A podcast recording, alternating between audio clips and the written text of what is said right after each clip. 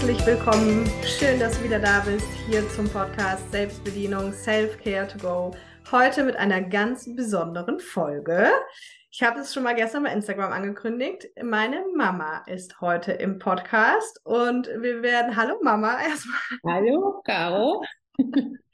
Und wir werden heute zwei Episoden aufnehmen. Also für diese Woche, also für heute, den Freitag, wo du es hörst.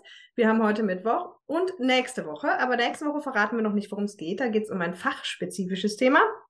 Heute wird es eine sehr, sehr persönliche Folge weil doch immer wieder Fragen kommen. Ähm, ja, ich erzähle immer auch viel in den Podcast-Folgen ja auch von zu Hause und dann kommen immer wieder Fragen, auch Rückmeldungen zu meinen Eltern, Rückfragen. Auch jetzt habt ihr fleißig Fragen gestellt. Äh, damit werde ich die Mama nachher bombardieren. Aber auch meine, meine eigenen Fragen quasi mitgebracht. Und es wird, ja, es wird halt so ein Mix sein, ne? Es wird viel auch darum gehen, worum es jetzt in der letzten Podcast-Folge ging, also so Abnabelung, einfach die ganze Eltern-Kind-Thematik, sage ich mal, und wie das vielleicht bei uns war oder auch heute noch ist, was wir so für Lernaufgaben haben und hatten und ähm, wie wir damit umgegangen sind. Und ja, ich denke mal, es wird ja sehr persönlich, sehr authentisch. Das sind wir beide. Das habe ich vielleicht sogar von der Mama, die Authentizität, keine Ahnung.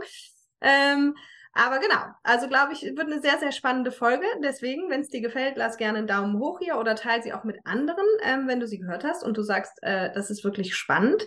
Ja, und falls du beim äh, des, bei dem ähm, Power of You Seminar im Sommer dabei sein willst, das gibt's ja nur zweimal im Jahr, guck einfach mal hier unter dem unter dem Video oder unter dem Audio, da ist das der Link für die Warteliste, so dass du dann dich da eintragen kannst und als erster Bescheid bekommst, wenn man sich dafür wieder anmelden kann. Aber jetzt schnacken wir auch gar nicht lange rum, jetzt starten wir direkt rein. Ich sage nochmal herzlich willkommen, liebe Maman, wie ich sie immer nenne. Ich sage eigentlich selten Mama, sondern Maman. Und äh, ja, schön, dass du da bist, dass du das überhaupt mitmachst, das Experiment. Und vielleicht magst du ganz zum Anfang einfach den Leuten mal so ein bisschen aus deinem Leben erzählen, was du eigentlich sonst so bist, außer meine Maman. Und äh, ja, und was du heute machst, wo du herkommst und so weiter, dass man einfach vielleicht erstmal einen Einblick bekommt, wer du bist. Ja, okay. Also mein Leben war super, super reich in allem, mit allen Themen. Ähm, nicht nur, nicht pekunär, sondern auch von, von Themen, die ich leben durfte. Das fing mit 17 an mit zwei Autounfällen. Ähm, das ging dann weiter. Alles kann ich gar nicht erzählen. Ganz viel hat mich be bewegt in meinem Leben. Ich habe viel gemacht. Ich habe einen Job gemacht, äh, der eigentlich gar nicht mein, wo ich nicht für gebrannt habe, habe ihn aber erfolgreich gemacht, weil ich gesagt, das muss sein und dies und das. Habe ja letztendlich Bäder gebaut und ähm, da ist mir bewusst geworden, auch als ich meine Modeagentur hatte, ist mir bewusst geworden, es geht gar nicht so um das Produkt, was ich mache, sondern mir ist immer wichtig, das mit den Menschen zu tun, also mit Menschen was zu machen. Und das war sowohl in der Mode super spannend, dort mit den Menschen, die alle ein bisschen anders gestrickt sind, zu arbeiten. Das war im Bad sowieso super spannend, weil ich im intimsten Raum der Menschen bin. Naja, und ich habe jetzt die letzten zwei Jahre, auch dank dir, liebe Caro, mein Lebensthema gefunden. Das, wofür ich wirklich brenne. Das, was mich wirklich erfüllt. Das ist das Arbeiten mit den Pferden. Die Caro hat ja auch schon mal so ein bisschen über dieses Tun erzählt. Und vor allen Dingen habe ich erkannt, dass ich ein sehr erfolgreiches Leben geführt habe, getragen durch meine Glaubenssätze. Und das ist für mich heute eine Erkenntnis, wo ich sage, wow, wie schön ist das. Naja, und Caro, ich weiß nicht, ich will jetzt nicht alle Stationen meines Lebens aufzählen, weil es ist einfach zu lang. Nur ja. wichtig ist für mich, dass ich heute da angekommen bin, wo ich sage, wow, das ist jetzt so schön und ich freue mich über jeden Tag. Ähm, ja, ich freue mich einfach dass ich da bin. Sehr gut, sehr gut. Ja, ich würde es vielleicht einfach nochmal so ein kurz ein bisschen ergänzen. Du hast jetzt so ein paar Stationen erzählt. Also einfach vielleicht für alle nochmal, also eben dieses Badezimmerbau, Komplettbad aus einer Hand, das war eben, da waren Mama und Papa zusammen in einer Firma, also ein Sanitärheizungsbetrieb, der dann eben noch ein Bäderstudio gebaut hat und einen Einzelhandelsladen gemacht hat. Alles rund um das Thema Bad eben. Und da hat die Mama halt eben wirklich die Kreativseite gemacht, also die neue Badplanung, Pläne von Hand gezeichnet und ähm, Bauleitung. Bauleitung hat auch der Papa gemacht, haben eigentlich beide gemacht und die Umsetzung dann, ne? Und dann wirklich Fliesen, Maler, Elektro, alles, was halt zu so einem Bad dazugehört. Und dann hast du eben nämlich so mit einem Wort noch so erwähnt, ja, die Modeagentur, das war damals dein großer Traum. Ich glaube, da war ich noch ganz klein, ne? Weißt ja. du noch, wie alt ich war? Äh, du warst drei. Genau, also als ich drei war und meine Schwester dann quasi fünf, äh, mit zwei kleinen Kindern, hat sie dann zusätzlich, also zwei Selbstständigkeiten, ähm, noch eine eigene Modeagentur aufgemacht, so eine Handelsvertretung ne, für Strick und Leder, Handtaschen. Ja, war, ja, Taschenschuhe, Leder, Strick einmal. Also es hat dann immer so ein bisschen gewechselt, weil das ist halt. Genau. So, ja. Ja. Mhm. Genau, und, und die Pferde hast du jetzt auch erwähnt, aber die Pferde waren eigentlich schon immer unsere Verbindung, auch eine ganz starke Verbindung von uns, weil die Mama ist früher als Mädchen schon geritten. Und als ich dann fünf war, glaube ich, also du hast dann irgendwann wieder angefangen und als ich fünf war, hast du dein erstes eigenes Pferd gehabt. Und dann war eigentlich so unsere Stallthema äh, schon geboren. Ne? Also dazu muss man sagen, dass wir wirklich eine sehr, sehr lange Stallhistorie zusammen haben. Äh, also im Prinzip seit meinem fünften Lebensjahr ja bis, bis locker bis 20, ne? bis ich dann auch 19, 20, bis ich dann ausgezogen bin. Ganz ja. intensiv, jeden Tag im Stall und auf Turnieren und äh, ja, also eine sehr starke Verbindung durch die Reiterei dann auch gehabt, ne? Ja, ähm, das mit der Reiterei, also ich war ja nun wirklich sehr pferdeaffin. Ich war auf dem Ponyhof. Ich hatte nie ein eigenes Pferd, das wollte ich immer haben, aber es hat nie geklappt. Und dann, als ich den Richard kennenlernte, habe ich gesagt, der, der soll auch anfangen zu reiten. Er war auch willig, aber nach fünf Stunden habe ich ihn begnadigt, weil ich gesehen habe, das kann überhaupt nicht funktionieren. Dann habe ich damals gedacht, naja, als gute Frau oder Freundin musst du dann auch aufhören zu reiten und habe dann angefangen, Tennis zu spielen. Sehr erfolgreich, aber nur dann, wenn ich immer gesagt habe, mein Gegner ist richtig schlecht. So, und ich hau den jetzt vom Platz. Und dann habe ich überlegt, naja, wenn wir Kinder haben, die bringe ich auf jeden Fall wieder an die Reiterei. Und dann fange ich wieder an mit Reiten. Und das habe ich dann auch wirklich sehr konsequent gemacht. Als ihr noch im Kinderwagen wart, waren wir schon an der Wiese bei den Pferden, haben denen Brot gegeben und, und, und. Und du warst fünf und die Claudi war, oder du warst vier. Ja, ist ja auch egal. Ähm, dann seid ihr das erste Mal auf den Ponyhof gefahren nach Warndorf, wo ich auch war als Kind. Und als ich von da zurück habe, als ich euch da abgeholt, also du wolltest unbedingt da bleiben. Du warst aber viel zu jung. Da ich aber die Betreiber ja kannte, schon aus meinen Kindertagen, haben gesagt, lass sie einfach hier und dann gucken wir mal, ne, was ist. Caro, du hattest damals lange blonde Locken, du hattest ja immer schon so ein relativ rundes Gesicht als Kind auch. Und dann habe ich zu dir gesagt, Caro, du schläfst aber jede Nacht in meinem Bett. Dann gehst du auf den Ponyhof, da kannst du nicht erinnern ins Bett. Und deine Haare kann dir auch keiner machen. Dann hat sie gesagt, die Haare schneiden wir ab, Mama.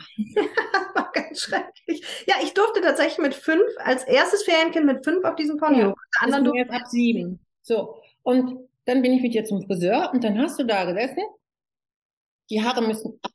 Und die Friseurin guckte mich so an nach dem Motto, wirklich? Ich sage, ja, die Karo fährt auf dem Ponyo. Dann hat sie die erst bis hier abgeschnitten. Und dann hast du da gesessen und gesagt, nein, kürzer. Dann hat die die Haare bis hier abgeschnitten mit so einem Pony. Es sah wirklich, ja, verboten aus. Also dazu muss man, muss man auch wissen, mein Kopf war ja schon immer so groß wie heute. Also das meine ich ja. tatsächlich so. Also ich hatte als Kind einen Riesenkopf. Irgendwann ist der Körper zum Glück nachgewachsen, aber meine erste Reitkappengröße war auch schon 57, genau wie heute. Das ist aber eigentlich ein sehr schöner Punkt, weil wir haben tatsächlich hier auch die Frage bekommen, ich hatte die, glaube ich, ich hatte die selber, aber sie ist auch reingekommen. Wie hast du mich als Kind wahrgenommen? Also was würdest du sagen, so ne, aus, aus heutiger Sicht, so wie war es für dich, Mutter von mir als Kind zu sein? Weil es kommt ja jetzt schon ganz klar raus mit dieser Ponyhof-Geschichte. Ich hatte irgendwie schon immer meinen eigenen Kopf. Ne? Ja, ähm, das Thema ist, dass du sehr schnell erkannt hast, dass du genau die Wesensarten hast, die ich auch gehabt habe als Kind. Bei mir wurden die aber wirklich komplett unterdrückt. Also ich war auch immer Freidenker, aber bei uns zu Hause hieß es, äh, mein Vater sagt immer, Kind, du hast recht, aber bitte halt den Mund um des lieben Friedens willen. So. Und ja, für meine Mutter, es ist aber jetzt kein Vorwurf, das sind Menschen, die sind im Krieg groß geworden, die sind ganz anders groß geworden. So. Und ich war immer dieser Revoluzer. Du kannst dir mal vorstellen, als ich 14 war, bin ich auf den Ponyhof gefahren, habe äh, sechs Wochen gearbeitet. Damals bekamen wir pro Woche 50 Mark, aber das ging von morgens acht bis abends um sieben. Ja, und dann körperliche Arbeit und, und, und. So, dann hatte ich diese 300 Euro, nein 300 Mark. Und dann habe ich mir für 300 Mark, da war ich 15, eine Lederhose gekauft. Eine Flickenlederhose. Wäre heute wieder super in. Ich habe sie nur nicht mehr. So, meine Mutter ist ausgerastet. Und ich bin meinem Vater nach Holland gefahren und habe gesagt, Vati, musst du was zeigen. Und ich habe zieh die Hose an, sag, guck mal, ist die nicht so schön? Und dachte er, ja, die kommt, also, ja, sieht aus wie ein Clown, aber du hast dafür gearbeitet, mach das. Also der hat immer versucht, mich zu stützen. Meine Mutter war aber sehr stark. Und so hat er immer nur in seinen Möglichkeiten. Und deshalb kam das auch immer dieser Satz, Dicker, du machst das schon. Ja, super spannender, so, ich muss mal gerade rein, sorry. Super ja. spannender, ah, kennst du ja schon, unterbrochen werden von mir ist ja auch nichts Neues. Ja. Nee, aber ähm, super spannender Punkt natürlich auch für alle Zuhörer bezüglich Herzensthema. Ja, also äh, liegt da schon ganz viel drin, ne? Dieses, du hast dann sechs Wochen gearbeitet, um dir eine Hose zu kaufen, so, mhm. weil ich meine, man sieht's auch schon immer. Also du bist bei uns in der Familie die best angezogen, auf jeden Fall weit und breit. Und warst es auch schon immer, weil einfach eins deiner riesen Herzensthemen, was ja. du dann später mit der Mode verwirklicht hast, eben auch Mode ist und war, ne? Und auch ja. eben hier nochmal der Hinweis an alle, das ist auch ganz oft immer schon ein Teil von einem Leben oder zumindest eine Faszination ganz lange Zeit in einem Leben, das Herzensthema, ne? Okay, also das heißt, du sagst aber, es gab unheimlich viele Parallelen bei uns mit dem Unterschied, ja. bei dir früher gedeckelt wurden und, und du dann. Ja, ich habe das auch erkannt und ich habe gesehen, du warst ja immer dieses Jahr Aberkind. Ich habe dir was erklärt, ganz in Ruhe. Manchmal habe ich auch die Ruhe verloren, okay. Aber wenn ich dir was in Ruhe erklärt habe, dann kann ich, ja, Mama, ja, Mama, ja, ja. Und ich dachte, yes, sie hat es, jetzt kommt das Ja. Und dann gucktest du mich so an und sagst, ja, aber Mama. So, und dann war es rum. Und ich, also, wie soll ich das sagen? Ich musste eigentlich immer lachen. Innerlich musste ich lachen, aber ich war ja auch in der komischen Position, dass ich dich erziehen musste. Aber ich habe sehr schnell erkannt, bei dir, es geht nur in, in Begleiten. Und dann war ich ja noch 85, da warst du gerade ein halbes Jahr alt, da war ich, warst du abgestellt. Da bin ich ja in ein Seminar gefahren, vier Tage, dieses PET-Seminar. Und da habe ich einen sehr, sehr schönen Text über Kinder gehört von einem alten arabischen Dichter. Und ähm, das war, das hat sich in mir eingebrannt. Das heißt einfach, deine Kinder sind nicht deine Kinder. Ich kann das gerade mal runterlesen, wenn dich das interessiert, aber kann mir auch später. Ja, super gerne, weil tatsächlich, das ist ja das Schöne bei so einem intuitiven Gespräch, ist es auch eine Frage, wie du es geschafft hast, äh, deine Töchter loszulassen äh, und so weiter. Also kommen wir auch später nochmal drauf zurück, aber passt jetzt ja gerade wunderbar. Also wenn du sagst, das hast du schon so früh auch gefunden und ja. hat es dir leichter gemacht. Ähm, ist es super lang oder ist es. Nee, ist nicht super lang. Okay. Ja, dann, dann liest doch einfach mal vor. Okay, deine Kinder sind nicht deine Kinder. Sie kommen durch dich, aber nicht von dir. Sie sind bei dir, aber sie gehören dir nicht. Du kannst ihnen deine Liebe geben, aber nicht deine Gedanken, denn sie haben ihre eigenen Gedanken. Du kannst ihrem Körper ein Heim geben, aber nicht ihrer Seele, denn ihre Seele wohnt im Haus von morgen, das du nicht besuchen kannst, nicht einmal in deinen Träumen. Du kannst versuchen, ihnen gleich zu sein, aber suche nie, sie dir gleich zu machen. Denn das Leben geht nicht rückwärts. Es verweilt nicht beim Gestern. Und ich kann es dir nicht sagen, aber als ich diesen Text gelesen habe, da hatte ich so eine Gänsehaut. Auch wenn ich ihn jetzt nochmal lese, kriege ich diese Gänsehaut. Ich wusste es nicht bewusst, aber ich, ich wusste, es hat was mit mir als Mutter zu tun. Und immer, wenn es auch schon mal hoch herging, da habe ich gesagt, deine Kinder sind nicht deine Kinder. war aber dann so mehr zur Beruhigung, so diese typische Situation, nach dem Kindergarten noch schnell was einkaufen. Das Kind steht am Süßigkeitenregal und du hast aber gesagt, nein, es gibt nichts. Kind schmeißt sich auf die Erde und schreit und dann kam in den Kopf, nicht mein Kind.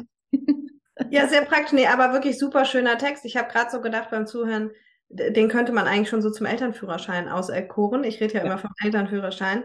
Ja. Ähm, aber steigen wir auch gleich nochmal drauf ein. Du hast es wirklich ja sehr verinnerlicht. Mal eine ganz andere Frage, wollte ich dir eigentlich schon ganz am Anfang stellen. Wie ist es denn eigentlich heute für dich, bei mir im Podcast zu sein? Also, äh, ich habe mich super gefreut, dass du das gesagt hast.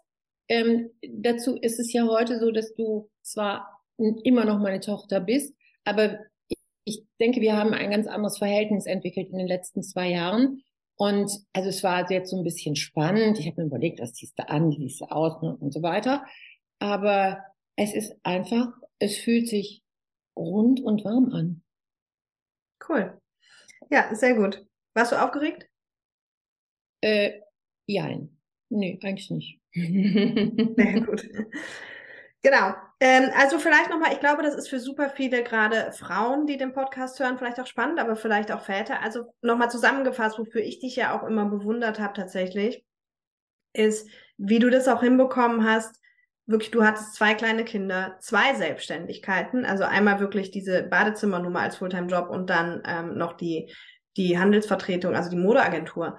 Und und Reiten und Dings und also ne und eine Ehe und so. Also da ist halt glaube ich für viele Frauen auch mal spannend zu wissen wie wie hast du das gemacht? Und vielleicht kannst du dem vorschalten oder anfangen eben auch wirklich mit ähm, mit der Geburt quasi von der Claudia dann in dem Fall. Also wie diese Transformation so erstmal Mutter werden und dann eben das Leben meistern mit mit zwei Selbstständigkeiten und Kindern und Pferden und allem.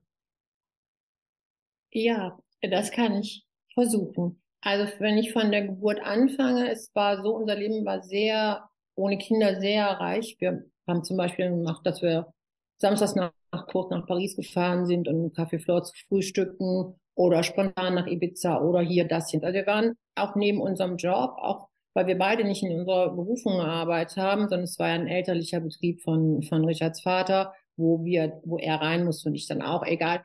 Äh, so, wir haben uns immer so unseren Freiraum geschaffen und irgendwann haben wir überlegt, ja, ich habe gesagt, ja, wenn, wenn ich schwanger werde, werde ich schwanger, wenn nicht, werde ich nicht schwanger.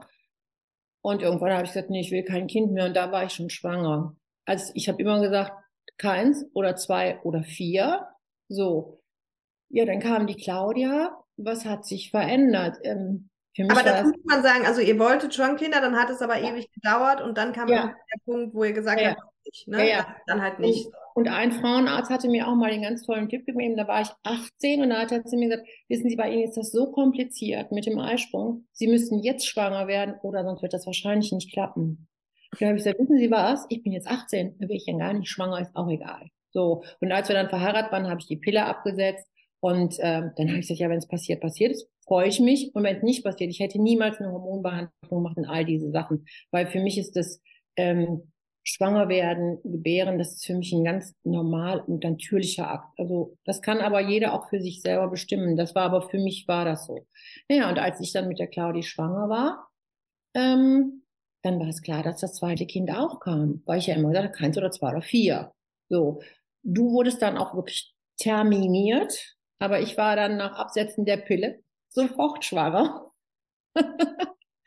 Und deshalb bist du eigentlich einen Monat zu früh, aber ist egal, ist ja auch wunderbar so gelaufen. Ne? Ja, und dann war das so, dass ich wirklich in diese Rolle als Mutter, also ich fand das wunderbar, auch eintauchen konnte. Was ich allerdings machen, also nicht, dass ihr denkt, ich bin jetzt hier so die Ober, die Obermac gewesen. Ich hatte selbstverständlich eine Zugehfrau, die mir den ganzen Haushalt, Wäsche und so weiter jeden Tag abgenommen hat, weil das, das geht ja auch nicht. So. Und was für mich, was ich so sage, was ich erlebt habe mit den, mit den Kindern, also ihr wart auch immer in meinem Terminplan, also eure Termine, Musikschule, Schwimmunterricht, ähm, Ballett, alles, das war, waren feste Termine. Und wenn dann ein Kunde anruft und sagt, ich kann aber nur dann, habe ich gesagt, tut mir leid, habe ich schon einen Termin. Das war immer für mich sehr wichtig. Und wenn ich mit euch auf dem Spielplatz war, dann habe ich mit euch Nachlaufen gespielt. Während die anderen Mütter auf der Bank saßen. Ich fand das toll. Und ich weiß, ich habe mal dann, du denkst ja, musste ich ja fortbilden. Und dann war ich im Familienbildungswerk, so Mutter, Mutter-Kind äh, irgendwie Seminar. Und dann hieß es, was ist denn das für dich? Das mit den Kindern, was ist das für dich für ein Gefühl? Und dann kam aus mir raus, wieder Kind werden. Mhm. War für mich so, wieder Kind zu werden in der ganzen Verantwortung. Natürlich ist das alles schwierig. Aber ich meine, als ich euch beide nach der Geburt so im Arm gehalten habe, das ist für mich immer noch ein Wunder. Es mhm. war also so ein, ja, ich, ich finde es faszinierend und ich habe auch mal gesagt, also gebären würde ich noch zehn, aber äh, austragen nicht mehr. Okay. Und das heißt, und dann aber mit den beiden Selbstständigkeiten, also du hast uns in den Terminkalender eingetragen tatsächlich und die, ja. diese Freiräume geschaffen.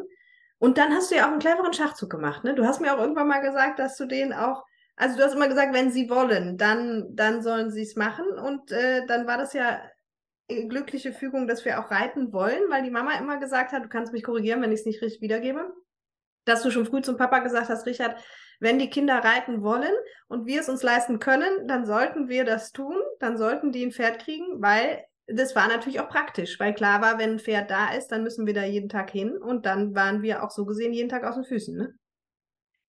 Ja, das, ja, Aber das Reiten in der Hauptsache war das wieder für mich ans Pferd zu kommen. Heute weiß ich, was das war, warum das so war.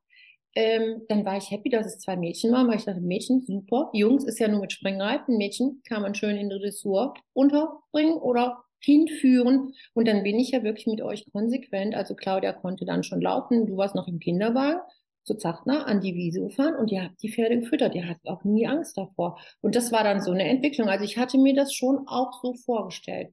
Und dann, als ihr vom Ponyhof zurückkamt und ich mein eigenes Pferd hatte, oder ich habe ja auch dann wieder angefangen zu reiten. Und ähm, dann habe ich gesagt, ich gehe in den Stall, wo es wirklich ums Pferd geht. Und das habe ich dann auch gefunden, ja, direkt bei uns ja jetzt nicht so weit weg. Und äh, ja, weil ich habe auch gesagt, schon mal, ich bin ja auch am Pferd groß geworden. Und ähm, obwohl ich nie ein eigenes hatte. Aber ich weiß, es hat so viel gemacht. Heute weiß ich, dass es, ja, dass die Pferde den Menschen einfach unendlich viel geben. Das, das wusste ich damals nur, das konnte ich fühlen, aber ich hätte es nicht erklären können. Heute kann ich das alles, wird das alles für mich rund. So, und dann habe ich natürlich gesagt zu Mutter, die müssen auch so unterberitt sein, also ausgestattet sein vom Pferd, dass sie Turniere reiten können und dass sie auch Erfolg haben können. Und das war ja dann, seitdem wir die Pferde, also ihr auch wirklich im Reiten wart und auch im, im Sport wart, äh, war ja unser Sonntagsfamilienleben. Du erinnerst dich? Ich habe äh, dann gesagt, so, wann muss der Hänger angefahren sein? Also es musste der Hänger das Gespann vor der Türe stehen, die, die Tasche musste gepackt sein, alles im Auto und kontrolliert. Du weißt, du hast einmal deine Reitstiefel vergessen, da waren wir, glaube ich, in Neuss oder so. Das heißt, ist dir nie mehr passiert. Du hast dann eine Checkliste dir geschrieben, dass du alles abhaken konntest, weil wenn sowas passiert ist, war ich nicht ähm, entspannt. Nicht die entspannteste.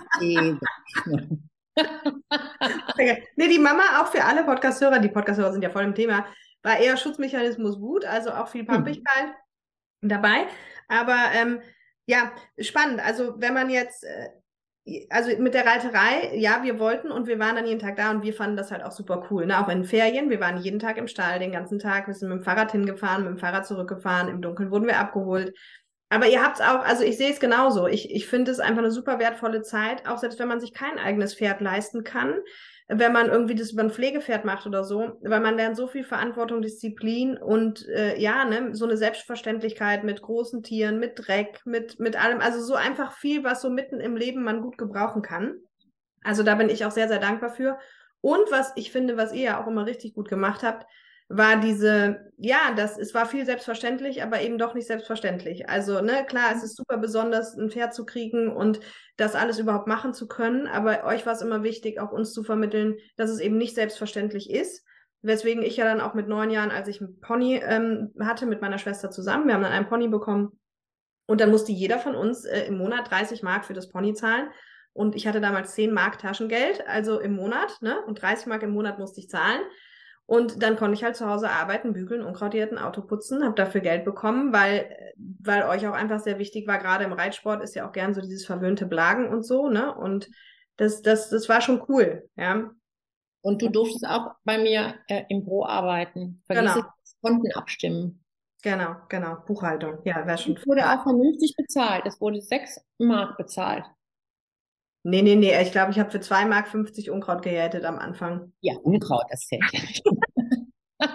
Vielleicht wollte ich danach deswegen immer Buchhaltung machen, obwohl es keinen Spaß macht. Aber nichts davon hat Spaß gemacht, auch nicht Unkrautieren.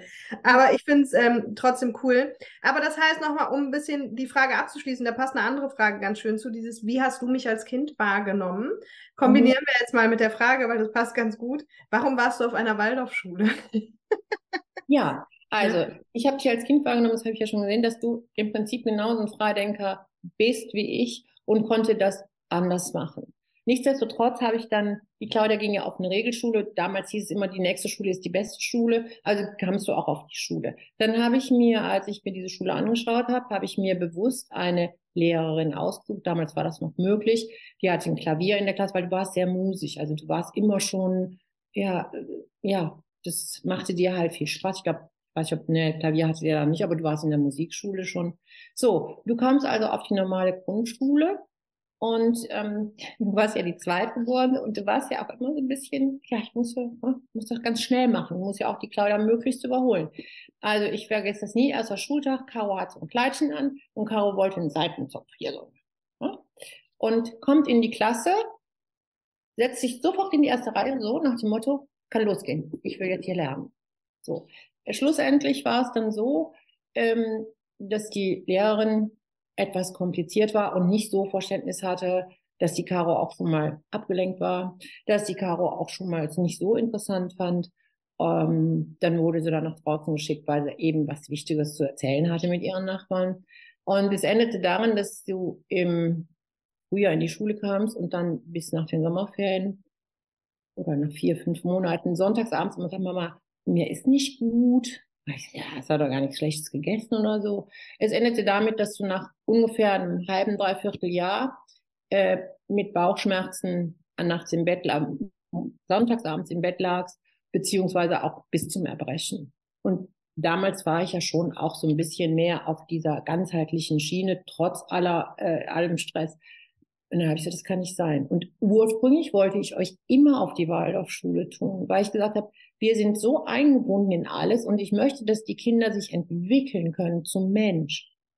Und das ist aber sich nicht ausgegangen. Und dann kam eben das Thema mit dir und dann habe ich gesagt, so, und die tue ich jetzt auf die Waldorfschule. Dann bin ich zur Waldorfschule, habe das Gespräch gehalten, dann wurdest du direkt in die zweite Klasse übernommen. Und da muss ich sagen, das war ein reines Bauchgefühl von mir, weil alle Menschen, inklusive meiner Schwester, mit denen ich darüber gesprochen habe, die sagen, wie kannst du das machen? Ihr seid Geschäftsleute, da musst du basteln, da musst du dies, da musst du kochen gehen und so. Ja. Und ich habe gesagt, nee, ich fühle, das ist für die Caro die richtige Schulfrau. Und ich kann heute nur sagen, ich bin so dankbar, dass ich mich davon niemandem habe, dass ich wirklich auf meinem Bauch gehört habe und das getan habe, weil du wärst gebrochen. Du wärst an jeder Schule gebrochen worden. Du wärst ist ja auch einer der Punkte, wo werde ich auch gerade echt emotional, das weißt du aber schon, das habe ich dir schon oft ausgesprochen, weil mir das auch heute, ähm, also ich war ja, ich habe schon immer auf der Waldorfschule gesagt, schon während der Schulzeit, dass es super cool ist und dass ich Schule total cool fand. Ähm, aber mir ist dann später natürlich bewusst geworden, was es wirklich bedeutet hätte. Und es war und ist die einzig richtige Schulform für mich, weil ich war ja einfach, du hast es eben nett beschrieben, aber ich habe einfach so viel geredet. Ich habe so schnell geredet und ich war fordert und frech ja noch dazu. Ja, und deswegen bin ich ja auch immer rausgeflogen in der, in der Regelschule. Und, ähm, und das konnte, da konnte einfach die Waldorfschule unheimlich gut mit umgehen, ne? Ja, also, soll ich mir diese Anekdote erzählen mit deiner Hab ich auch gerade überlegt, ja, ja, kannst du mal.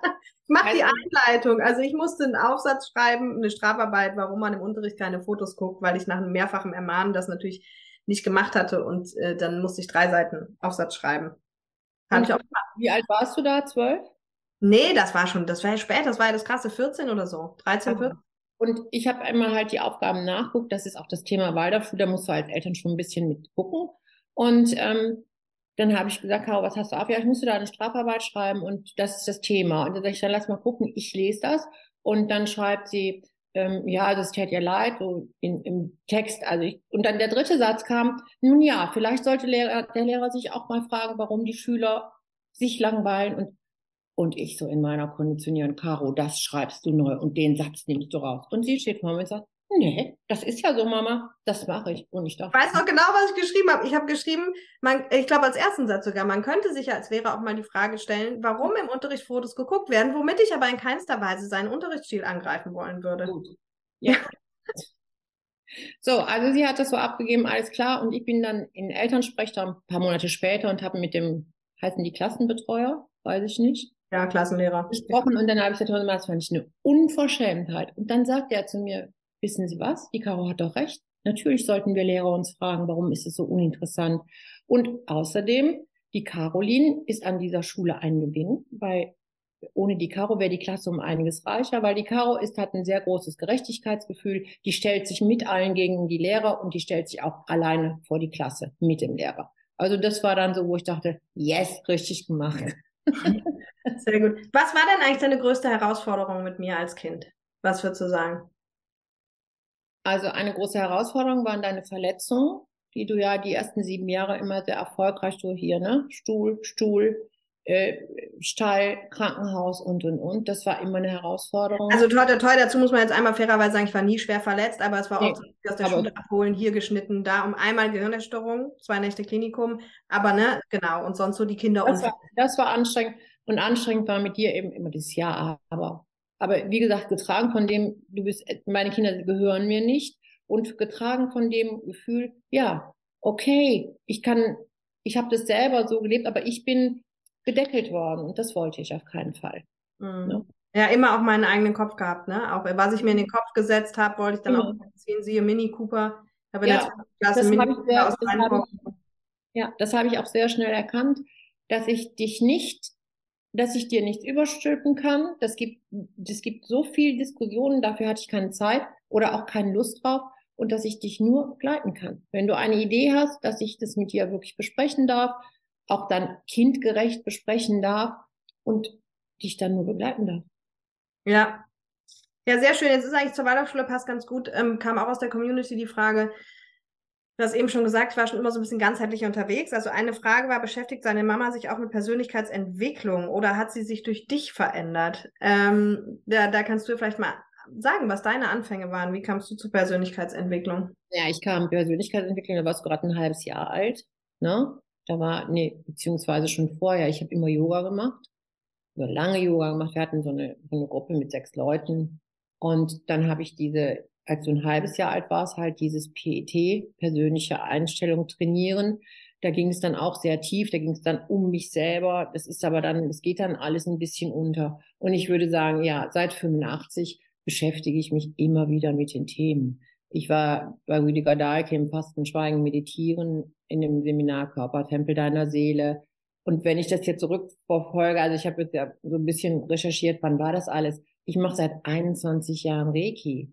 Als ich da die Urkunde gefunden habe, wow, ist das so lange her. Also es hat mich immer in meinem Leben begleitet. Oder zum Beispiel, es fing wahrscheinlich schon viel früher an, als ich mit 17 und 18, also die Autounfälle hatte mit 18, da kam ich ja innerhalb eines Jahres wieder mit einem gebrochenen Bein ins Krankenhaus.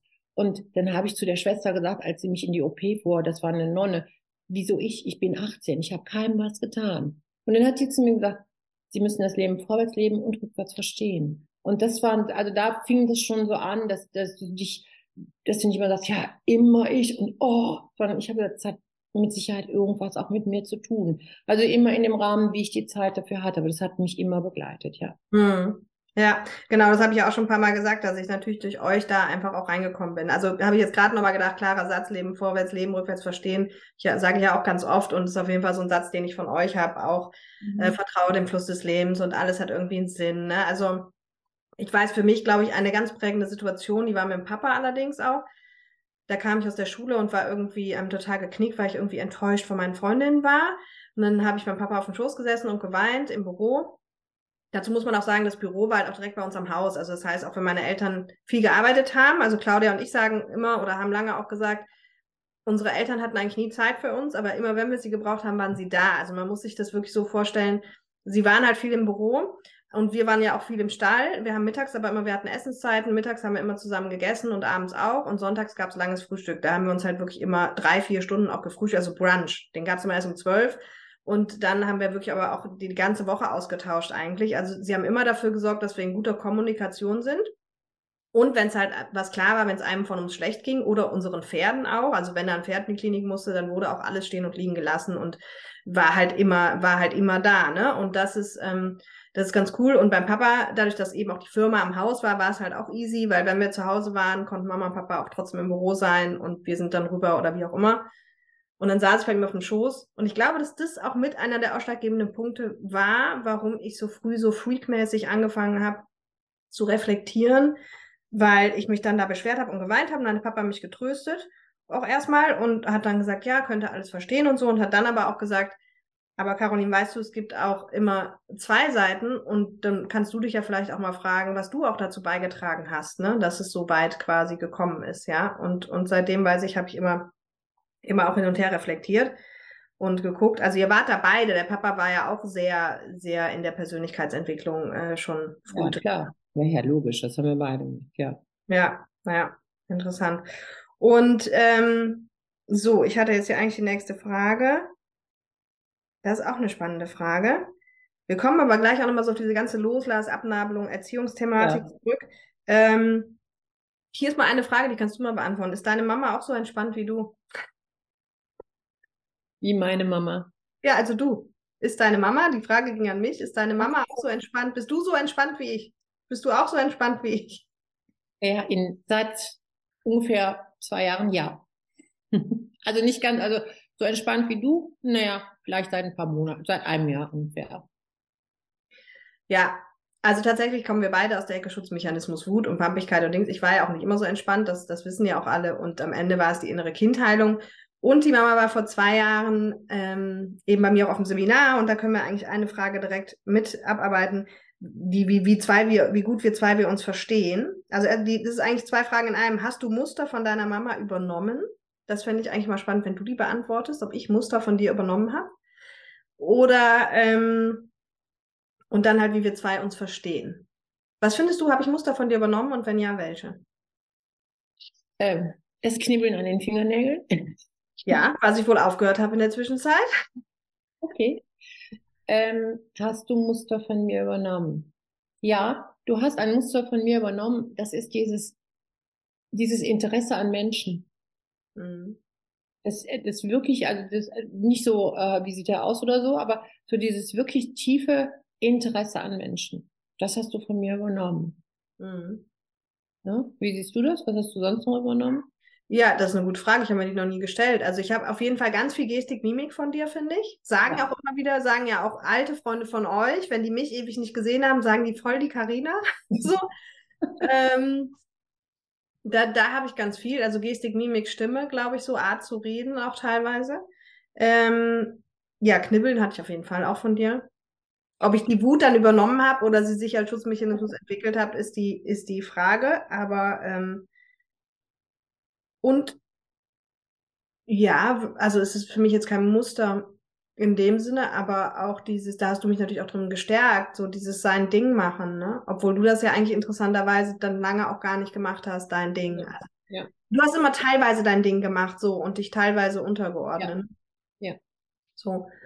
Ja, und wie wir uns verstehen, also ich glaube, das, ähm, das ist kein Geheimnis. Wir verstehen uns sehr gut. Wir haben uns schon immer sehr gut verstanden. Ich war der Mama sehr nah. Also auch wenn wir natürlich unsere Mutter-Töchter-Themen hatten, im Sinne eben von hier mal eine Konsequenz und da mal eine Strafe und da mal eine Diskussion und so. Aber ich war ja, ich komme ja aus der Ecke ähm, Elterncoach, Mama-Retter. So, ne? Also ich, ich bin da, ich war, ich war so das eher das Mama-Kind, Claudia eher das Papa-Kind lange Zeit.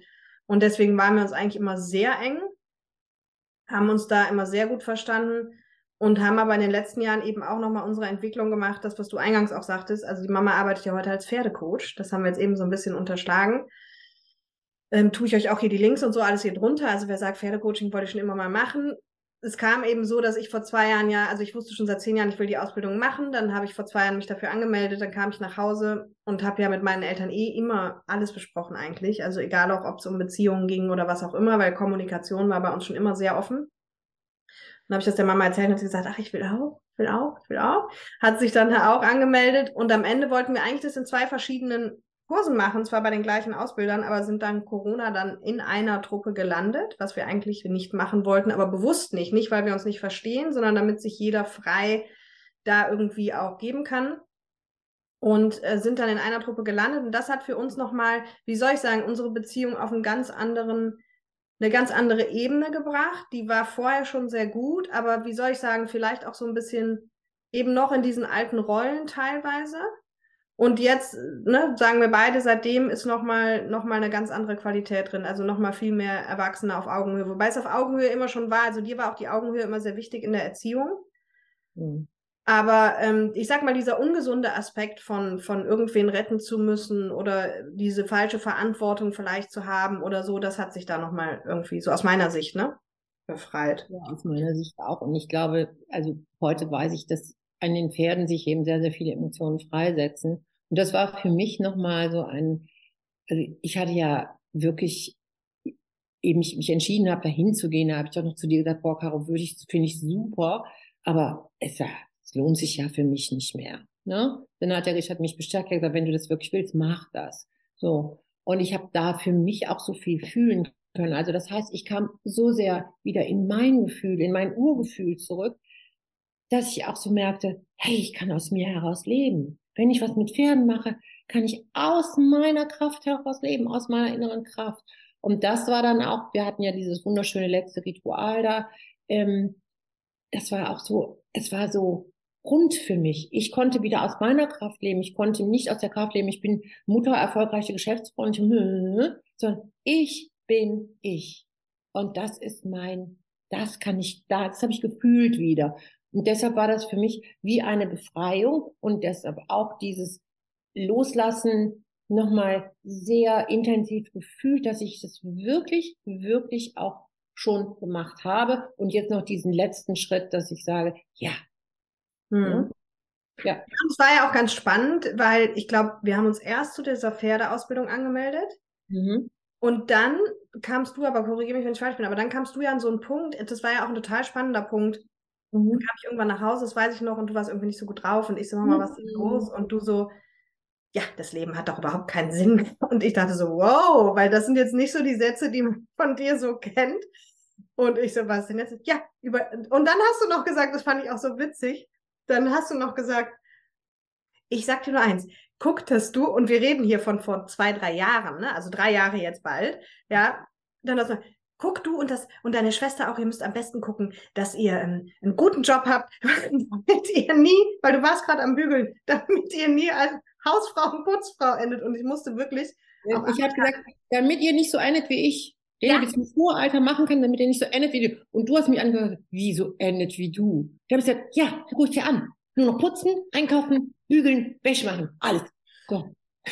Und der, und der Punkt ist jetzt vielleicht für alle auch ganz spannend, eben gerade in diesem Loslassen Kinderalter, weil in diesem Punkt steckte ganz viel drin. Also erstmal musste ich wirklich an mich halten, war aber auch gleichzeitig schockiert, weil es ist wirklich überhaupt nicht Mama. Mama war halt immer Macher, immer alles gut auch so und ja, klar mal pampig, aber grundsätzlich immer positive Lebenseinstellung, ja, was gemacht werden muss, wird gemacht, wird angepackt und so weiter. Und dann habe ich echt, habe ich ein bisschen erschrocken, musste aber auch lachen, habe ich gesagt, Mama, Moment mal, also ich so, du, ist es doch alles gut? Also du bist doch nee, guck doch mal, mich braucht keiner mehr. Und überhaupt nicht stehe ich hier und bügel und putze und äh, und ich ja, aber und ihr seid und ihr seid ja auch groß. Und dann sage ich so zu Mama, ich so, weil ich bin ja mit 19 ausgezogen, meine Schwester auch, also wir wohnten jetzt schon keine Ahnung, schon über zehn Jahre beide nicht mehr zu Hause. Und ich so Mama, aber ich habe mal eine Frage, was ist denn jetzt passiert? Also, weil wir sind ja schon lange groß und wir wohnen auch schon lange nicht mehr zu Hause und dann hast du mich so angeguckt und hast gesagt, ja, weiß ich auch nicht, vielleicht wird es mir jetzt gerade erst bewusst. Ja, aber, aber, auf jeden Fall, du warst halt voll in diesem, ne, in diesem, ich brauche keiner mehr und was. Also dieser, dieser Auslöser war, wir waren eine Woche vorher oder zwei Wochen vorher, haben wir Mütter, Töchter gemacht und wir waren wandern. Und dann seid ihr beide so von mir hergegangen und ich war so in diesem Gefühl, also, guck mal, zwei wunderbare Frauen mitten im Leben, wie schön. Das ist doch eigentlich mehr brauchst du nicht. Das ist doch super. Und dann kam aber irgend so ein kleiner Schweinehund innen drin. Ich weiß nicht mehr, wer es jetzt war. Er sagte, ja, Baby, aber du wirst jetzt nicht mehr gebraucht. Und ich hatte ja zu der Zeit auch aufgehört, durch Deutschland zu reisen, um meine Seminare zu geben und so weiter. Also ich habe Schulungen gemacht für Menschen, die Bäder bauen wollen.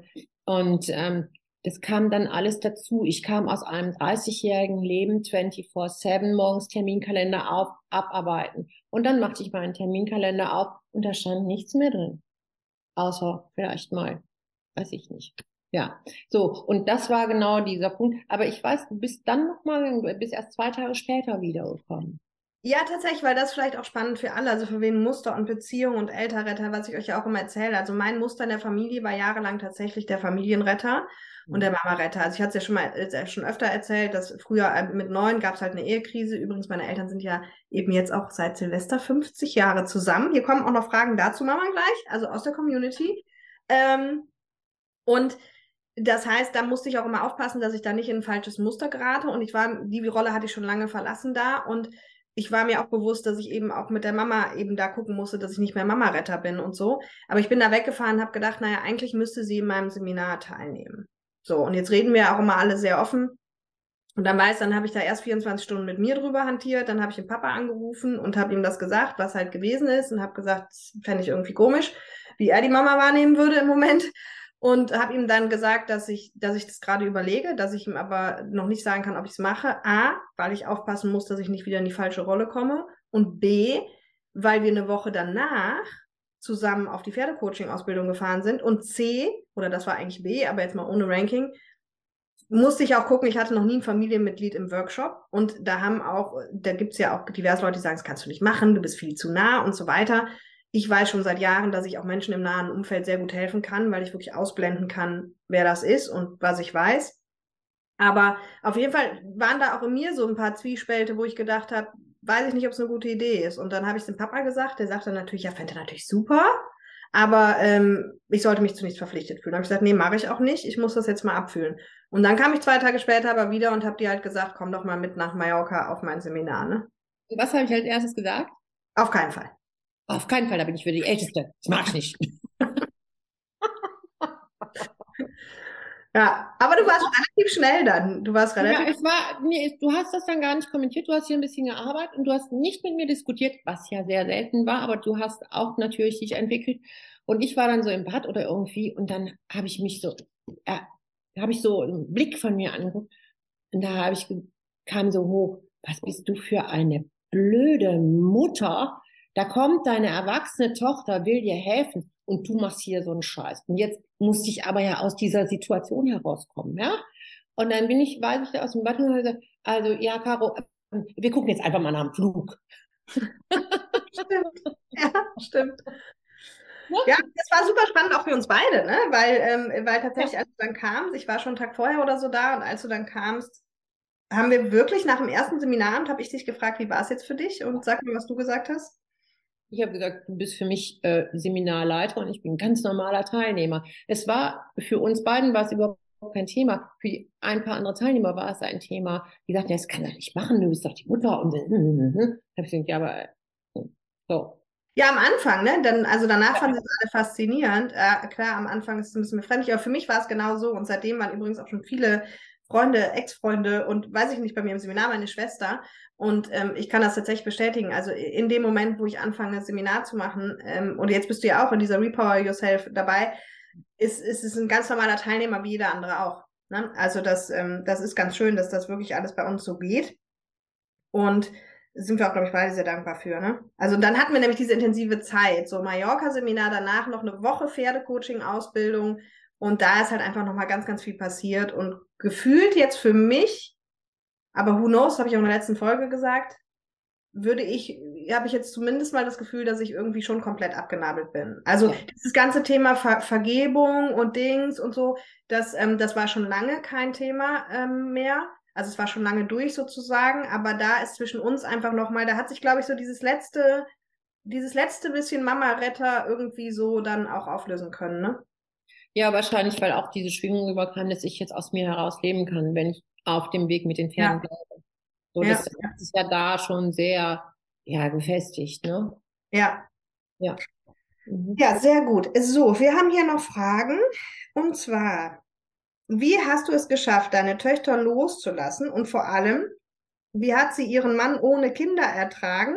In Klammern, es ist halb Scherz, halb ernst gemacht ich meinen Mann ohne Kinder ertragen habe. Ja, genau. Also dieser Prozess, einmal weg loslassen, genau, und dann wieder Mann ohne, ohne Kinder, genau. Also das Loslassen war für mich bisher, seit sie geboren waren, wusste ich, sie sind gestern in meinem Haus. Dann war das relativ klar. Ähm, und ich habe mich auch gefreut. Also ich habe mich wirklich gefreut, als ihr sagt, ich wollte immer zu Hause ausziehen. Ich durfte das nicht. Also ich bin von zu Hause geheiratet und dann in ein eigenes Zuhause. So, das hat mich immer super gefreut. Da hatte ich jetzt nicht das Problem. Naja, und dann hatten wir damals ein, ein Haus und ähm, das war relativ, das war nicht so klein. Und dann sagte die Caro, die Claudia, als sie auszog, Mama, du kannst ja mein Mädchenzimmer als dein Zimmer machen. Und ich sagte, hm, oh, ist auch nicht so gut. Ähm, jedenfalls, das halte ich in einer Partnerschaft für die größte Herausforderung, wenn die Kinder aus dem Haus geht. Insbesondere für Frauen. Ähm, ich kann es nur aus meiner Sicht sagen. Ähm, wenn du Mutter bist, dann ist es ja dein Fleisch und Blut, du hast das Kinder entwickelt, du freust dich, dass sie auf eigenen Füßen stehen und und und. Aber es bricht was weg. Auf einmal hast du irgendwie nicht mehr, bist du nicht mehr in der Versorgerrolle oder in der Behüterinnenrolle und und und. Und das heißt, du musst dich selber neu finden. Weil das ist nach wie vor meine Meinung als Frau. Ja, ich weiß jetzt nicht, ich weiß nicht, ob das jetzt out of work hat. Äh, aber du gibst viel mehr von dir auf. Das ist vielleicht heute nicht mehr überall so, aber in meiner Zeit war das noch so. Wenn du Kinder kriegtest, dann warst du halt immer zuständig, ob die nachts gebrüllt haben oder ob die krank waren oder ob sie ins Krankenhaus, Caro, ne, Krankenhaus, schläft Mutti dann auf der Erde beim Kind, weil das Kind nicht allein, weil ich nicht wollte, dass sie allein bleibt. So, also, und dann ist das auf einmal weg, du freust dich und denkst, ja, schön, aber bitte, alle, die Kinder haben, macht euch vorher jetzt mal schon mal Gedanken. Was, was mache ich dann in meinem, mit meiner Zeit? Was mache ich dann mit meinem Leben? Weil es kann nicht sein, dass ich den Kindern den Vorwurf mache, du bist jetzt nicht da. Also bei uns ist es ja auch so, wenn die jetzt anrufen oder nicht anrufen, das ist jetzt nicht schlimm. Auch wenn wir mal eine Woche nicht telefonieren, das ist jetzt echt nicht schlimm. Da habe ich nicht das Gefühl, oh, hm, die melden sich gar nicht. Das ist aber jetzt auch blöd. Ich finde, das sind zwei Prozesse. Es ist dieser Prozess, dass du dich freust, dass sie sie loslässt, aber dass du für dich guckst. Ich habe immer gesagt, schon als junger Mensch, am Anfang ist der Richard und ich dann sind wir eine Familie, das ist eine, eine gewisse Zeit, dann mal 20 Jahre, wo wir zusammen sind als Familie. Und dann bleibt Richard und ich übrig. Aber dazwischen liegen ja 20 Jahre gelebtes Familienleben. Und ja, ich finde, das ist eine sehr spannende äh, Herausforderung. Aber wie hast du die für dich gemeistert? Weil ich meine, wir sind ja lange aus dem Haus, das heißt, ihr habt das lange erfolgreich überstanden, dass, äh, dass ihr wieder auf euch gestellt seid und dass ja, wir. Ja. Okay. Also das erste war mal, dass ich gesagt habe, wir ziehen hier aus. Wir haben einen Neuanfang gemacht. Also wir sind aus diesem Familiennest dann auch letztendlich ausgezogen, haben uns dann eine Wohnung jetzt zugelegt, also wo, wo ich auch dann alles so gemacht habe, wie ich es wirklich wollte. Also das ist jetzt hier unser Nest. Ähm, die Kinder, für die war das am Anfang natürlich schwierig, weil das war jetzt nicht mehr ihr Zuhause gefühlt. Ja, ich weiß, du, als wir das Haus geleert haben, als die Caro heulend durch dieses leere Haus. Ich habe kein Zuhause mehr. Mit 19, mit 19 oder mit 20? Dann habe ich gesagt, ey, du bist doch ausgezogen. Also du hast uns doch hier gelassen, ja. Und ja, also das ist ganz wichtig, dieses sich wirklich einen Neuanfang suchen. Und dann ist es, glaube ich, auch sehr wichtig, sich zu erinnern, wovon wurde unsere Beziehung am Anfang getragen. Und das versuchen wieder zu. Gut, wir sind dann mittlerweile 30, 40 Jahre älter geworden. Ähm, also es kann nicht das Äußere sein, es können diese inneren Werte sein. Was hat uns getragen? Was hat uns immer begleitet? Und dann ist das machbar. Und was ich ganz wichtig finde, ich habe gelernt, mich selber nicht so wichtig zu nehmen. Also nicht so wichtig, dass ich mich vernachlässige, sondern dass ich auch sage, ähm, was ist der Wert dieser Beziehung? Wir haben zwei wunderbare Kinder zusammen. Wir haben beruflich sehr viel gemacht. Wir können jetzt in eine gemeinsame Entwicklung gehen. Und es ist gucken, es bleibt spannend. Das Schlimmste, was passieren kann, dass du nur noch jeden Abend vorm Fernseher sitzt und denkst, oh, könnten die Kinder jetzt auch mal anrufen, wir fragen mal, wie geht's dir? Das wäre das Schlimmste. Ja, also ja, genau, aber ihr seid auch immer natürlich sehr bewusst mit den Prozessen eben umgegangen, ne? Also das, wie du schon sagst, so für dich war schon vorher klar, dass das irgendwann auf dich zukommt. So, das habe ich vielleicht auch so ein bisschen von dir, dieses zu Ende denken, halt sich überlegen, was mhm. passiert, wenn ich das und das mache, ja? Oder wie geht es irgendwann mal aus? Ich weiß, wir haben ja auch schon seit ich 15 bin darüber geredet, was bedeutet es für eine Partnerschaft, Kinder zu bekommen. Ja, so, ähm, und da reden wir ja auch immer schon offen drüber. Und genauso dieses zu Ende denken und sich halt bewusst und dann nicht auf einmal wie Ochs vor dem Berg zu stehen, zu sagen, oh mein Gott, mein Kind will ausziehen. Ja, sondern äh, sich das auch klar zu machen, so was heißt es denn? Na klar, ein Kind kommt in ein Leben und wirft es einmal komplett um und dann geht's halt wieder. ja, und sagt so, tschüss, schön war es ja. mit euch. Ähm, genau, und das ist, glaube ich, wirklich mit einer der schwierigsten Punkte dann am Anfang, wenn die Kinder klein sind und dann, wenn die Kinder wieder, wieder gehen und alle Sachen, die dazwischen liegen, wie zum Beispiel Pubertät. Wir haben hier nämlich noch die Frage, was würdest du jeder Mutter von Pubertierenden raten, nicht zu tun? Nicht zu tun, würde ich sagen, Verbote aussprechen. Äh, weil wenn die pubertieren, dann wollen sie ja ihr eigene Dings, also ihre eigenen äh, auch Erfahrungen machen. Ähm, und ich würde raten, versuchen, das Gespräch zu führen. Ich glaube, das ist heute viel schwieriger als in der Zeit, in der ihr in der Pubertät wart. Ähm, ja, das würde ich raten.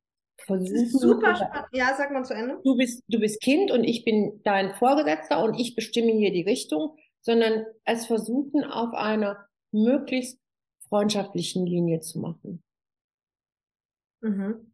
Es ist super spannend, dass du das so sagst, weil, weil tatsächlich einer der elementarsten Punkte, wo ich ja auch immer sage, finde ich einfach cool, wie ihr es gemacht habt, wenn ich allein schon so an diese, diese Alkohol-Drogen-Nummer denke, ja. Also das war bei uns nie verboten. Die Mama hat sich irgendwann mit uns hingesetzt und hat uns erklärt, ähm, zu Drogen hat sie halt gesagt, ja, Kinder, Drogen müsst ihr halt überlegen. Wenn ihr meint, ihr müsst das probieren, dann müsst ihr das machen. Ich habe es nie gemacht, weil ich zu viel Angst vor den Konsequenzen hatte. So Ende vom Lied ist irgendwie gefühlt hat von uns nie einer Drogen genommen. Also ich dann irgendwann relativ spät, also ich habe keine Drogen genommen, ich habe halt mal gekifft mit 21 das erste Mal und hat halt auch nichts gebracht. So habe ich dann irgendwann nochmal gemacht, ein zweites Mal hat auch nichts gebracht. So und das war halt unsere Drogenkarriere so gefühlt, ja und und mit Alkohol habt ihr es auch clever gemacht, weil ihr uns schon früh, ich glaube mit elf oder zwölf, wie das halt mal irgendwann so anfängt bei Kindern, so ja nipp mal und dipp mal und, und weiß ich nicht, ja, das durften wir dann immer. Und dann weiß ich noch, ich glaube, da war ich zwölf oder was, als wir, wir waren dann häufig essen am Wochenende. Und dann gab es ja immer noch irgendwas aufs Haus und ich fand ja Uso so lecker und dann habe ich mir, glaube ich, mit zwölf oder so ein Uso bestellt, ne? Und dann war der Kellner ganz schockiert und hat zu Papa gesagt, ihre Tochter hat sich gerade ein Uso bestellt. Und der Papa so, ja, das ist doch völlig okay. Und aber das hat halt dazu geführt, dass Claudia und ich, es war eben nie verboten und auf diesen ganzen Klassenpartys, wo es dann anfing, heimlich Alkohol zu trinken und all das, waren wir halt nicht betrunken. Ne? Weil wir einfach, weil es für uns nicht verboten war. Wir wussten jetzt, es ist irgendwie für euch kein Thema. Selbst wenn wir da was Alkohol trinken, halt auch fein, ne? Ja, und was ich, was ich sehr wichtig fand, dadurch, dass sie Mädchen war, ähm, ich fand wichtig, das erste Mal zu Hause was zu trinken und zu fühlen, was passiert. Weißt du? Das, ja. das, das, aber einmal, es ist aber jedem anders. Der eine geht so langsam und bei dem einen macht das Poing und dann ist das, ne? Und da habe ich gesagt, das möchte ich, dass ihr das zu Hause fühlt. Nicht, dass ihr, dass ihr unsere Zuhörer denken. aber ich kann ja nur aus meinem, aus meinem Thema sagen. Und ganz ehrlich, für mich, wie ich eure Pubertät erlebt habe, ne? Ja klar, da kam Claudia irgendwann mal mit Tizian-roten Haaren und steht bei mir im Büro und sagt, ich war beim Friseur und ich gucke die an und sage, das sieht toll aus. Es sah wirklich toll aus. Also natürlich hat es diese Reibereien gegeben, aber durch das Reiten und durch euren Turnierspruch war das wirklich, also wenn ich dann so andere Mütter gehört habe, was die alles erlebt haben, da habe ich immer gedacht, sei schön still, sei schön lieb, dann die sagen ja sowieso, die ist sowieso immer anders, ist sowieso ein bisschen bekloppt, die kriegt das gar nicht mit in der Pubertät ihrer Kinder. Also das war wenn es auch so, ich sag mal, wenn Kinder sagen wir, im Sport sind und sie sind so aufgehoben, dass es ein, ein vernünftiges Umfeld ist und ein gutes Milieu ist, da kommen sie auch gut dadurch. Ja, und äh, aber ich glaube, diese Kombination auch, ne, aus Kommunikation, dass ihr es geschafft habt, von Anfang an mit uns so offen zu kommunizieren, dass wir euch ja auch immer alles erzählt haben. Also wir haben euch ja auch erzählt, wenn wir irgendwelche Typen geküsst haben oder keine Ahnung. Also es war ja wirklich, ich glaube auch maßgeblich durch diese Sonntagsnummern. Mhm weil da wirklich zwei, drei Stunden ja dann irgendwie jeder alles erzählt hat. Und ähm, unter der Woche haben wir immer zusammen gegessen, aber das war dann so Alltag. Da ging es dann auch um die Firma und Schule und wie war es halt so der, der Alltagspass, ne? Ja. Aber das, das war natürlich cool. Okay, wir nähern uns dem Ende, aber ich würde noch gerne wissen, wie blickst du heute auf deine Erziehung zurück? Also wenn, wenn du jetzt heute einfach reflektierst, so wie du uns erzogen hast, was geht dir dann durch den Kopf? Ganz egal, ob positiv, negativ, was auch immer. So, wie geht's dir dann? Also, wenn ich jetzt darüber nachdenke, dann sage ich, jede Entscheidung, die ich intuitiv getroffen habe, ohne irgendwas, war immer richtig.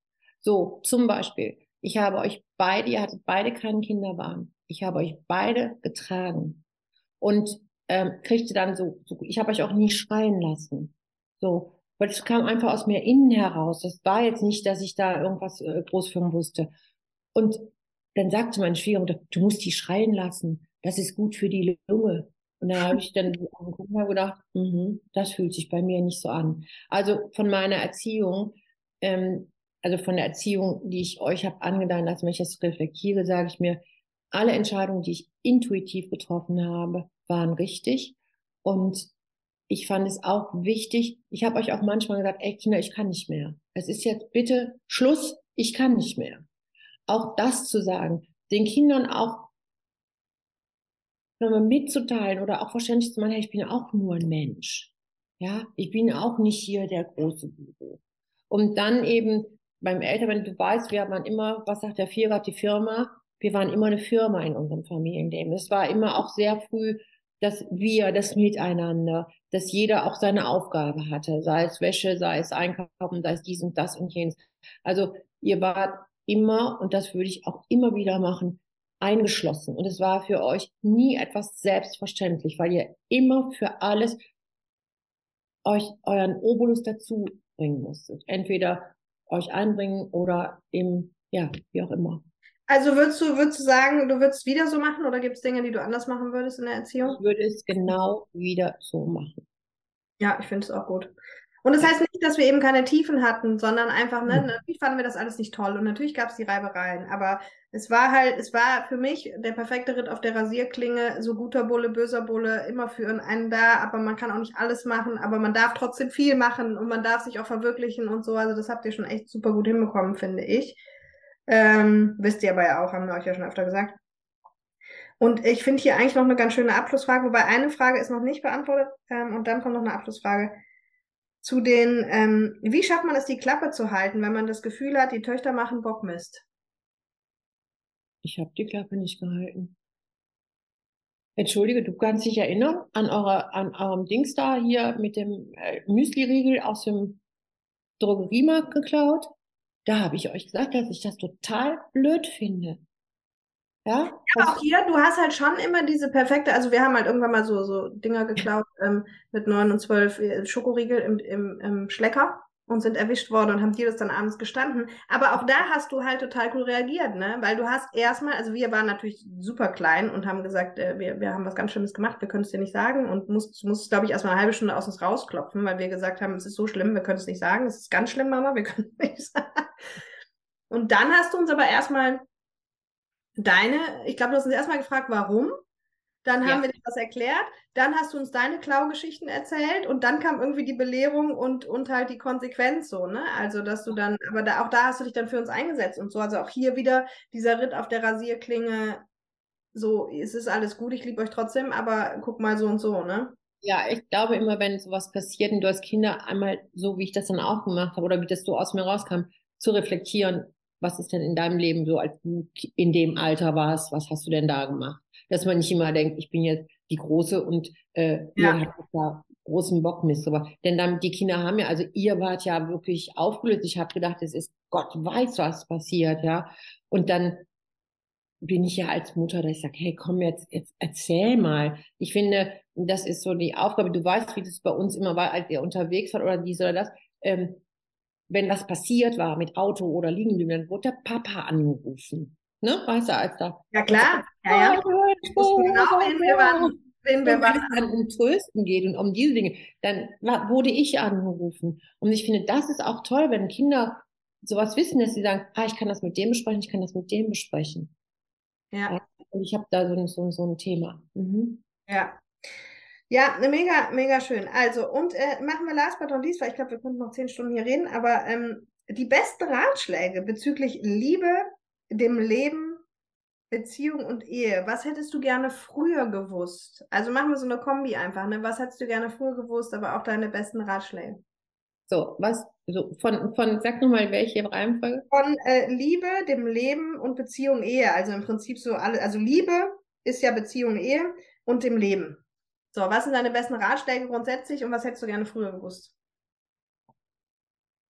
Also mein bester Ratschlag ist auf seine Intuition, sein inneres Gefühl zu hören, so man es denn findet. Das hätte ich gerne sehr viel früher für mich konsequent umsetzen können. Das heißt, in meiner Sprache heute, ich hätte lieber gerne früher die Zügel meines Lebens in der Hand gehalten und hätte mich nicht permanent vom Leben verschieben lassen.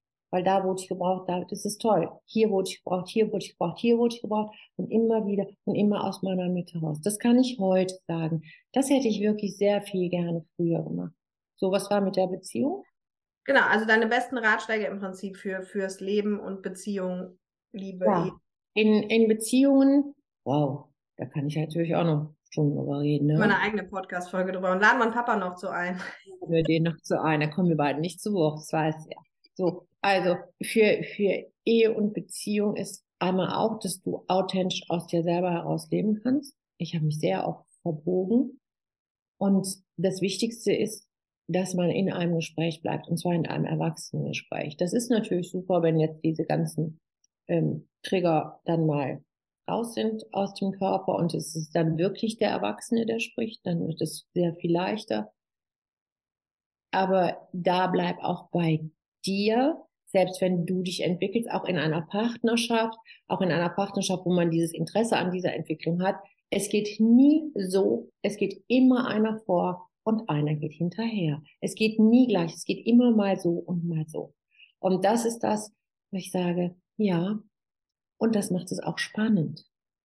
Das hält auch eine Beziehung am Leben und ein Geheimrezept gibt es nicht. Für mich ist das Rezept heute, dass ich sage, ich bin in mir, ich bleibe bei mir und ich schaue bei mir hin und ich bleibe im Gespräch. Aber im Gespräch wirklich, ich meine ein Gespräch und nicht du hast und du hast und wenn du, dann würde ich und, und im Übrigen und vorige Woche und letztes Jahr und auch vor drei Jahren noch. Das meine ich nicht, sondern bei dir bleiben und dann sprechen und auch sagen, hey, das tut mir jetzt weh und auch einmal sagen, wenn das Gespräch, wenn du merkst, hey, jetzt geht das hier nicht mehr weiter, zu sagen, ich möchte hier beenden. Also erwachsen, wirklich im Erwachsenen sein. Wollte ich gerade sagen, super schön, weil wenn du natürlich so erzählst, ich habe es ja mitbekommen, so aus meiner Perspektive.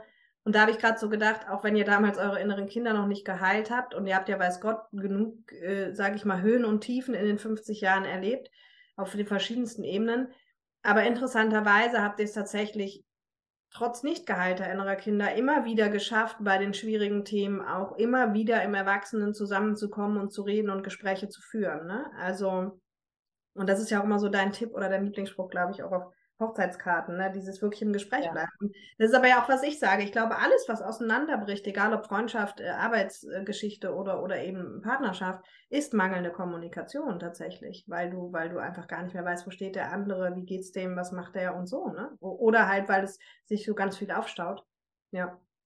Ja, und was ich, was ich wirklich, ähm, in den letzten zwei Jahren wirklich äh, fühlen konnte, ist, dass diese dieses innere Kind, diese Rebellion, die da immer hochkommt, sagt, ah, so, das verschiebt sich jedes Mal aus der Mitte. Und ich meine, mein inneres Kind ist jetzt auch noch nicht 110 Prozent geheilt. Und wenn das hochkommt, kann ich sagen, ey, Baby, ich mach das. Kein Problem. Ich bin im Kopf. Also ich kann das regeln. So. Das ist total beruhigend. Aber das Thema ist ja, wenn dein Partner das nicht macht oder nicht, nicht in der, dann kommst du ja immer wieder an diesen Punkt. So. Und dann trotzdem bei dir zu bleiben, das ist das Wichtigste. Denn, und davon auch unabhängig zu werden, ne? Sorry, sag mal. Ja, ja, das stimmt. Und es ist vor allen Dingen so, wenn du deine innere Kraft fühlst, das haben wir an den Pferden gefühlt, nur durch deine innere Kraft klappt das im Reiten. Das klappt ja nicht sonst. Und das ist das, was die Pferde auch immer wieder spiegeln. Und äh, da ist so für mich, wo ich sage, ja, und das darf ich lernen und das darf ich auch. Das Leben fragt dich immer, wenn du denkst, ich habe was verstanden. Stimmt das wirklich? Da kommt eine Situation und du denkst, oh nee, nicht schon wieder. So, ja. das ist die Frage des Lebens. Hast du es verstanden, Karina? Kannst dich jetzt entscheiden, kannst auch nochmal darum gehen und darum gehen oder du. So. Ja. Und das ist was, ja, das ist Lebenserfahrung halt, ne? Ja. Ja, super schön, aber ihr seid natürlich auch immer sehr bewusst mit den, mit den Themen umgegangen. Ne? Und was ich eben auch nochmal so spannend fand, wo du gesagt hast, dieses Anpassen, also früher die Zügel, deine Zügel, auch ein super spannender Punkt, weil zum Beispiel der Papa das ja eigentlich immer unterstützt hat, dass mhm. du deinen Weg auch gehst ne? und ja. man sich trotzdem anpassen. Das erlebe ich auch in ganz vielen Partnerschaften, wo der Partner eigentlich immer sagt so, hey, nee, mach dein Ding, so Hauptsache du bist glücklich, mach irgendwie dein Ding. Mhm. Und, und, derjenige sich trotzdem von sich aus heraus anpasst, nämlich aus seinen Mustern heraus, aus seiner Erziehung, aus dem, ne, oder was er halt gerade denkt, warum auch immer er das tut, so. Super spannender Punkt auch. Ja, ja Lieben. Also ich lasse dir jetzt gleich das Schlusswort, Mama. Ich, ähm, wir sehen uns jetzt ja gleich wieder und nein, wir werden uns nicht umziehen. Also wir nehmen jetzt gleich noch eine Podcast-Folge für euch auf. Ja, ich ziehe mich um. du ziehst dich um, okay, ich nicht. Und ähm, Genau, das heißt, ich habe jetzt zwei Wochen hintereinander das Vergnügen mit meiner Mutter, aber jetzt in der nächsten Folge eben tatsächlich geht es nicht um Persönlichkeit, sondern äh, um, um ein Fachthema. Um Enkelkinder. Um Enkelkinder, genau. Wird überhaupt nicht persönlich, geht um Enkelkinder, die, die nicht vorhanden sind. Die Mama hat Enkelkatzen. Ist, bei meiner Schwester gibt es Enkelkatzen. Enkelkater, ne? Sowas. Mhm. Ähm, nee, genau, deswegen super schön, dass du hier warst, Mama. Und ich freue mich auch jetzt gleich auf die Danke. zweite Episode. Aber äh, erstmal toll, dass du es überhaupt machst. Und ja, mir hat es riesen Freude gemacht. Ich wünsche den Hörern ein schönes Wochenende und überlasse dir aber das Schlusswort. Oh, das ist schön. Normal habe ich nie das letzte Wort, sondern immer die Karo das letzte Wort. Aber gut, das ist es gibt ja auch immer noch neue Sachen im Leben. Ja, ich danke euch und ich würde mir wünschen, dass ich dem einen oder anderen vielleicht auch so einen Tipp gegeben habe, wo er sagt, ah, das kann ich gut das kann ich gut brauchen oder das kann ich mir gut merken, dass es euch ein bisschen trägt. So. Und ansonsten sage ich nur, das Leben ist schön. und danke. Bye bye, ihr Lieben. Bye bye.